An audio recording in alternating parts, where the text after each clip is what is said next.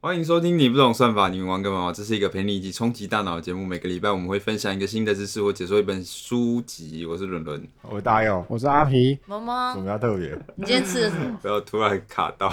好，那开始之前先问大家一个问题。问好，假设你今天呢坐在教室嘛，教室里面的讲台上有放着一个你们老师最喜欢的一个花瓶，然后就有一些同学在玩球嘛，球就打到这个花瓶，这个花瓶就掉到地上就碎掉了。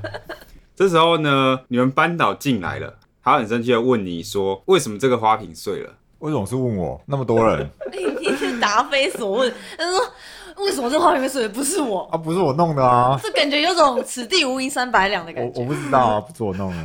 好啊了，他问你为什么啊，你要给他一个答案就。说就说不知道啊然，哦后我刚刚睡觉，阿如，你不能说谎，那你要怎么回不答他？能说谎，那就只能说是那群屁孩打爆了， 不能说谎，我就说被球打破了。那我不说是谁，我哦被球打 破。不然为什么不能 说谎？我就是那种很诚实的。我我觉得，我觉得我们应该反问老师，你为什么要把花瓶放在那 边？真的没有，我觉得这个这个场面一整个太不真实。 对，我觉得我会这样，他就想说对你为什么要把饭放在哎、那你们怎么知道啊？从他刚刚描述故事的时候，我第一个想法就是为什么花瓶会放在那个讲桌上？哎呦，阿皮有一点佛学的思想哦。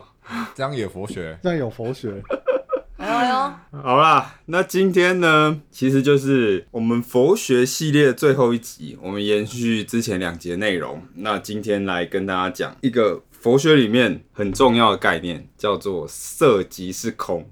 你们对色即是空的理解是怎么样？这句话应该超级常听到了，有到超级常听到吗？是蛮常听到的。很长吧？没，应该说大家会听过，可能没有很常听到，可是你会知道它是一个佛学、佛教的一个词汇、一个句子，嗯色即是空。可是我不知道那个色是什么意思，我感觉是指所有我们看得见的这些表象，其实都是虚无的。所以就是一就他们切不是真实，就是不是不是就你看到就是那样。那阿皮嘞？他已经快睡着我了，我不太理解，所以色我 这个这个这个成语太难了。好，其实呢，这个色的意思就就是是那个 色，不是，绝对不是你想的那个。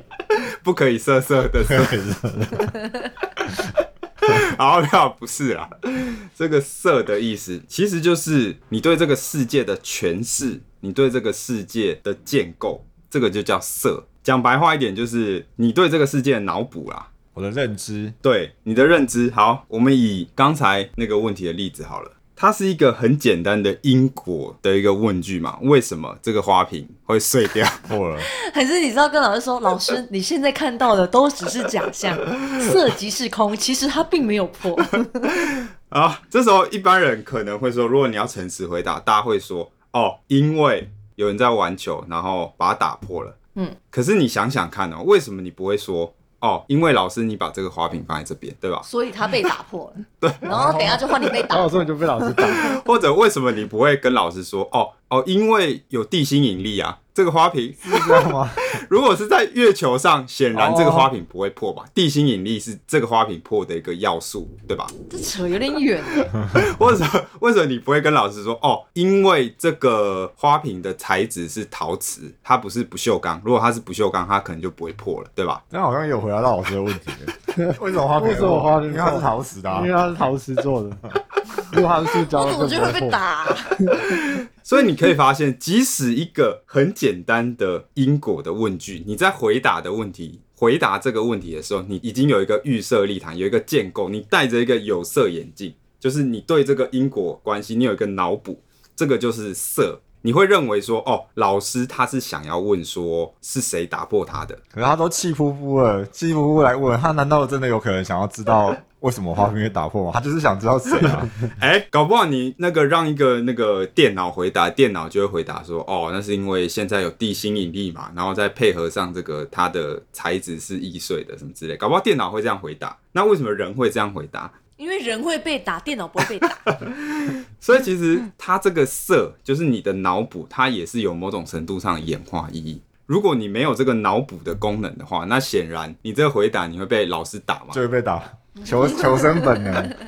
你在社会上很难生存嘛。所以你的大脑确实就是有这个诠释的功能，它会在某些情境底下让你知道说，哦，其实我们是要这么诠释的，我们是要这么建构。哎哎、你讲到这个啊，我就想到你们会不会觉得，就一路走来有没有那种同学，他会被定义成他有一点怪，然后感觉也是这种认知上面的回答，他总是会给人的答案就是不太一样，可那种不太一样是你会觉得格格不入的。但是是合理的吗？有可能 maybe 就是像刚刚那种问题，他都会，你明明就是，比如说你是老师，你明明就是想要问他是谁，他可能就会跟你讲，好，就像随便举他刚刚一个例子，他说因为有地心引力啊， 我就哇，是他可能很多事情都是这样回答，你就觉得很格格不入。好像认识一个哎、我觉得好像有哎、我好像也有有有过这样子的，嗯，就是六都某一个市长不是吗？哎、哎、 我不知道，我不是说他，我不是说他，你说某个赶讲快话比较白目的， 我没有说他白目哦，白目是你讲的哦。所以所以他有领悟到色即是空的道理。 他有，他一定有。所以它简单来讲就是它建构的色跟你不一样嘛。所以其实一个人对于事情的建构跟诠释，他的解释，他看待某些事情的意义是有一些局限性的，它会受限于个人的认知啊，或你的生活经验、你的知识的背景。所以其实色即是空，它的意思就是在跟你说，人的建构出来的这些东西是空的，是虚无的。我们对于任何事情赋予它的故事、赋予它的意义，有时候是空的。所以说，了解色即是空，它有什么好处呢？因为有时候你的建构的色会有一些问题，这可能会使你过度解释一些事情嘛，或过度诠释一些事情嘛。比方说工作上啦，然后有一些事情做错了，然后你就会很过度的自我谴责嘛，就是说哦，我怎么这么烂？我是不是做什么都做不好，什么都做不行？或者比方说你的女同事哎、递给你一张卫生纸，你就会想说，哎、她是不是喜欢我？ 人生三大错觉，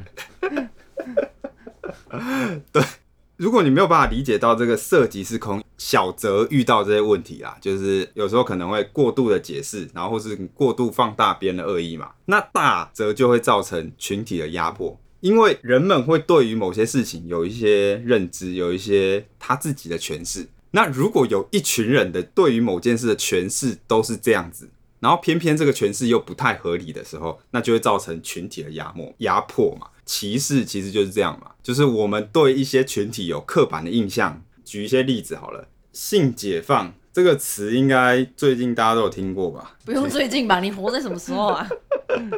你们有大概知道它是什么意思吗？详细不知道，可是感觉它是有一连串的运动，以不同的形式，但是他们就是一直性解放，比如说解放乳头，你就不要穿，女生也可以不要穿上半身这样。对对啊，对，大家又讲到的这个也算是一种性解放。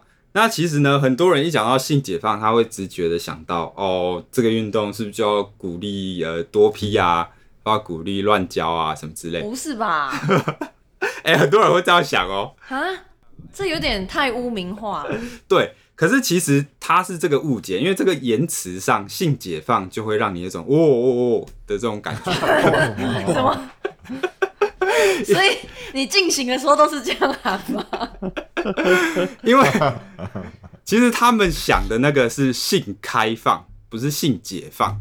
其实他这个解放的意思就是黑人解放啊，民族解放的这个解放。他的意思其实就是呃，把你从受压迫的状态解放出来的意思。比如说像女性可以不用避而不谈，好像女生谈这个就是很奇怪的事情。对对对对或是同志也可以大方的说从后面很舒服， 对对对，或者其实你广义的来讲，其实女生可以投票，它其实就是一种性解放运动。为什么这算性别吗？性别解放嘛，对他这个性不一定是单指就是打炮或做爱，它有可能也是指性别或是性关系或是性倾向。广义来讲，所以真的就是有些人把它想的太狭隘了。对对，有些人把它想成性开放，可是性开放跟性解放是两个维度的东西哦。有可能你是性很开放的，可是你完全不支持性解放；也有可能是你是性保守的，可是你理解并且支持性解放。然后解放它也是指说除魅，除魅的意思就是去除那个魅惑，它是一个特别的名词啦，意思就是说破除大家的迷信。你会发现哦，人很很容易在性这件事情上有一些特别的迷信嘛，比方说我们会特别把它神圣化，特别认为不符合常规的性爱是特别脏的。去除这个迷信的过程，其实它就是一个色即是空的概念，因为它的那个迷信就是你的色嘛，你的建构嘛。比方说，有些人会觉得哦，多批很乱啊，可能很脏之类的。可是这个脏的东西是你建构出来，可是你从本质上来看，它就是跟很多人做爱而已。那跟很多人做爱这件事情，你会觉得它很不好，或是很肮脏，这这个东西是你建构出来的。所以色即是空，其实就是告诉你这件事哦，色本来就不存在，所以你不应该认为说它的色一定是怎样。这个色是空的，它的意义是由人赋予的、建构的。所以我们要退一步来讲说，哦，好，那这个建构合不合理？不要受这个色的束缚。我感觉就是要检视各种先入为主的概念，就是想到某个想法，你先想想这个想法是来自于哪里，然后是不是遵循着某种墨守成规的规定，不要用习惯去思考，不要用本能去思考。是是是是，好，那我们来讲涅槃。在座各位有进入过涅槃的境界吗？你死掉的意思吗？太瞧得起我们了吧？啊，不是啊，不是死掉，所以涅槃不是像天堂这种东西哦、不是不它是，是一个状态吧？对，它是一个状态。那其实呢，要进入这个涅槃很简单，我有这个稍微的飘过。哦，你灵看魂出窍吗你？看到什么？飘进涅槃，你迷幻药刻下去，你就会进入涅槃的状态。你确定那是涅槃吗？所以你的意思是佛陀在之 前他们都是嗑就是药在吗？嗑药啊吗？你要被打了 哦！啊，没有佛陀他佛陀他不是靠嗑药的方式嘛，他是靠修行的方式嘛。啊，当然嗑药是比较快的，是快速让你进入那个点。可是可是你就也会快速的退出然来。 后他们以前不是都会闻什么香，点香啊，在打坐之前就点香，然后不要开始乱集讲体，进入涅槃这样子。比如说先哈草再打坐，烧大麻？ 你你以为他是烧香，不不是是啊，他烧们大是刀麻？烧好啦，的。其实这个涅槃的状态，它其实并没有一个说非常严谨的定义，或是非常具体的跟你说哦，这个状态到底是怎么样。不过基本上它就是一个修行的终点啊，或是修行的最高境界，你可以这么理解。就像上一集我们讲无我嘛，那你这个无我的境界进入到最强的时候、最巅峰的时候，那可能就是你到达涅槃的状态。那涅槃状态可能就是你会进入到一个终极的平静的状态，终极的喜乐。那终极的喜乐是什么意 思？极开心或极难过吗？呃，我很很难跟你讲，因为你是没有经过过涅槃 的。那就都不要讲 啊，谁知道？那就大家都没进入过啊。可是我可以讲一下，说那个一克迷幻药之后进入那个状态，基本上就是你会感觉到你的自我已经不存在了，那就是极限的无我，你跟这个世界没有任何的界限。哦我怎么觉得耳边已经响起警铃了？哦嗡一嗡一嗡一，呃那个在楼下 啦，那个台台北市 几号？然后你好什的么心里面会到达一种极度的清澈或极致的快乐的状态，有点难形容啦，就是进入通透世界了吗？对，你会进入通透世界。对，这这有点难形容啊，不过扯远了。反正重点就是呢，这个涅槃状态指的就是这样，就是你的修行到达极致的时候。那当然，它其实并没有一个非常严谨的定义啦，所以其实就是大家各自胡乱嘛。就是他讲他到涅槃，其实你也不知道他到底有没有。一个涅槃各自表述。对对对，好啦，那这个就是今天讲的。色即是空。那其实呢，我们三集的时间讨论这个佛学的东西，然后我们是参考令人神往的静坐开悟。对，那这本书的作者呢，他是一个非常知名的演化心理学家，他用一些现代科学的角度去讲一些佛教里面能够帮助你的哲学跟心理学。那其实大家听下来就有一点感觉说，其实佛教它就是希望你不要被外道缠妇，对，不要被你的生存的本能给挟持嘛。那就是跳脱你的执着啊，然后跳脱你的原本的自己啊，然后不要用有色的眼镜看待这个世界啊。然后我也必须说，其实关于这些涅槃啊、色即是空啊、什么无我这些东西，其实不同的佛教它的解释可能会不太一样。我们讲的就是这本书里面的解释嘛。然后赖特他也是选用一些跟现在的科学研究成果比较相符的解释，而且是对你有帮助的解释。那这本书大家可以去看啊，推荐大家这样。那这个就是今天的全部内容。如果你喜欢我们内容，希望你可以在 Spotify 或 Apple Podcast 上面给我们五星好评。然后有任何问题可以直接私讯我们粉砖，那我们就下次见。拜拜。拜拜。。阿皮是不是入定了？哎、我我怎么感觉梦境也很像是一种涅槃的状态啊？如果你没有办法好好的定义涅槃的话，因为它，我觉得在梦境里面，我的感官也会也就也会不一样，而且我也不受限于我是人的这个硬体啊，可能如果是噩梦嘞，啊。那你也是啊，就是噩梦也是什么都有可能发可生是啊。他说涅槃会有一个稳，就是心境是很稳定，然后喜乐的欸。那你做梦又不一定，你做梦有时候是害怕哎、对，你要很大的重点是你的心境是很喜乐，嗯心境，然后达到一个平静的幸福。那我在做好的梦的时候，我的心境也是愉快的、啊，会无比快乐。那我觉得好像是，我觉得可能可以说是我在做某些好的梦的时候的体验，会很像涅槃的状态。对，有可能会很像，可是差在说，因为你梦，你可能没办法控制自自己嘛，那、你你你嗑药，你可以控制自己吗？嗑药也没办法，那不是一样吗？所以，所以，所 以，所以我才说那个进入涅槃最快的飘方法是剑嗑药啊飘剑灭涅槃的那个，可所是以他我们觉得你也如果不是进入修为很高涅槃，的人，应该他们就是可以自己到达这个状态，就可能不靠外力，然后自己控制这样。有啦，他们会烧香啊，他那个香一定有鬼。不要乱讲。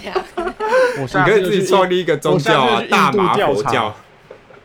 进去他们庙里面开始，嗯我感觉涅槃有讲跟没讲一样。因为他他是真的比较悬，因为其实你达到涅槃的人，你没有办法去知道他在想什么嘛，或者没有办法知道他的感受，所以我们可能只能稍微的从他的口述或怎么样拼凑一个可能的感觉，可是你不知道你自己到底是不是，所以其实确实这个东西就是比较难以体会。也无法解释，对对对对啊，只是可是相较之下，就是无我这个却就比较容易体会，因为他可能靠一些冥想一段时间，你就可以感觉到了。然后他们真的是大师哎、要要能不靠外力进入涅槃。可是涅槃会不会也感觉不到快乐？你感受不到痛苦，但你也感受不到快乐。其实有一个说法是这样，就是你的心里面所有东西去除之后，基本的状态就是快乐。认真，对，所以其实阿皮他上一集有问啊，无我会不会就不快乐？其实不会，因为你原本的那个状态就是快乐，人生而快乐。只是那个快乐可能是另一个层次的，就是你那些东西的去除之后，跟你想象的快乐不太一样，可是它也是一种快乐。哦好像是啊，你看哪个婴儿出生就会一脸愁眉苦脸，哎、好合理耶、婴儿哪有不爽的？然后一开始出来就不 爽啊，然后不是一开始出来就哭吗？那个哭不是不爽哦， 你生物没学好啊，啊，那个那个哭又不是不爽，那个是要干嘛？那个是要呼气吸空气，啊，对啊，他可以安静 的吸啊。不行，那、为什么他这样啊？他可以这样那不够大口哦，啊？那个可以啦不，够大口，可以啦，一出生就就就那个达到涅槃。搞不好人最接近涅槃的境界就是在刚出生的时候，其实这倒我觉得倒蛮有可能的耶、欸活越久你就离远涅槃状态越远。因为其实像那些迷幻药，他们都有一种说法，就是啊回到婴儿时期，对，让你的大脑其实是接近到那个婴儿的时候，就那个状态下，你确实你会发现，看什么你都会看出花。就婴儿不就是这样嘛？他对什么东西都很好奇，好像是然后他欸觉得什么东西都很好玩。那你到那个状态之后，你发现你会看什么都觉得，哎、我是第一次看到。就是对婴儿然后来你的说没有讨厌的东西，他们啊，因为他们哦好像有没看好像有点理解对涅槃是什么感觉。而且你知道，其实婴儿他的，你可以把它想象成他的大脑的每个区块都是散掉的，就是它没有一个很强烈的连接。那我们越长越大之后，就整个对年某些代区块的连接会越来越固化，就让我们更高效。